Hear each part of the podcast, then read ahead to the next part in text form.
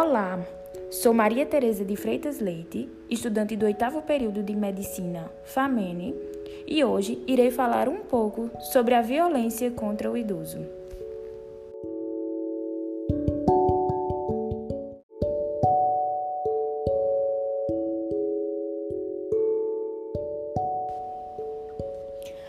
A violência contra o idoso pode ser definida como um ato único, repetido ou falta de ação apropriada, ocorrendo em qualquer relacionamento que exista uma expectativa de confiança que cause dano ou sofrimento a uma pessoa idosa.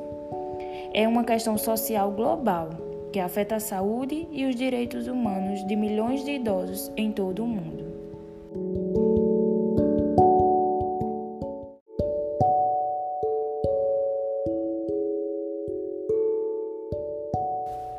Sabe-se que a lei estabelece que todo cidadão tem dever de denunciar à autoridade competente qualquer forma de negligência, maus tratos ou desrespeito ao idoso.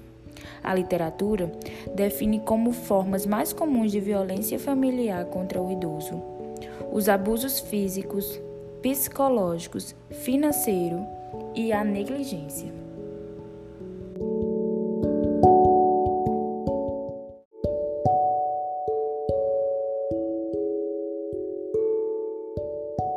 Então, a identificação dessas formas de violência requer intervenção interdisciplinar e atenção dirigidas para os sinais de sua ocorrência. O comportamento agressivo e hostil do cuidador, sua ausência de disponibilidade para prestar os cuidados diários requeridos pela pessoa idosa, assim como a preocupação excessiva com o controle do idoso ou queixa reiterada da carga que ele representa. São indícios de que a relação deve ser melhor examinada. Além disso, certos tipos de lesões, ferimentos frequentes no idoso, sua aparência descuidada, desnutrição, comportamento muito agressivo ou apático, afastamento, isolamento, tristeza, abatimento profundo são também sinais que merecem investigação.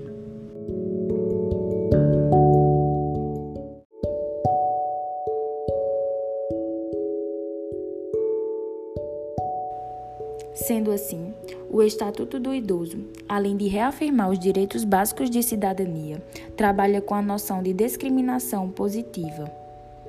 Propõe atendimento preferencial imediato e individualizado para o idoso em órgãos públicos e privados. Preferência na formulação e na execução de políticas sociais públicas específicas. Destinação privilegiada aos recursos públicos nas áreas relacionadas à proteção. Criação de formas alternativas de participação, ocupação e convívio com as demais gerações, priorização do atendimento da família e asilar salvo em situações de exceção. Reconhecendo o despreparo geral da sociedade no trato da velhice, propõe a realização de programas de capacitação de recursos humanos e amplia a divulgação de informações sobre os aspectos do envelhecimento.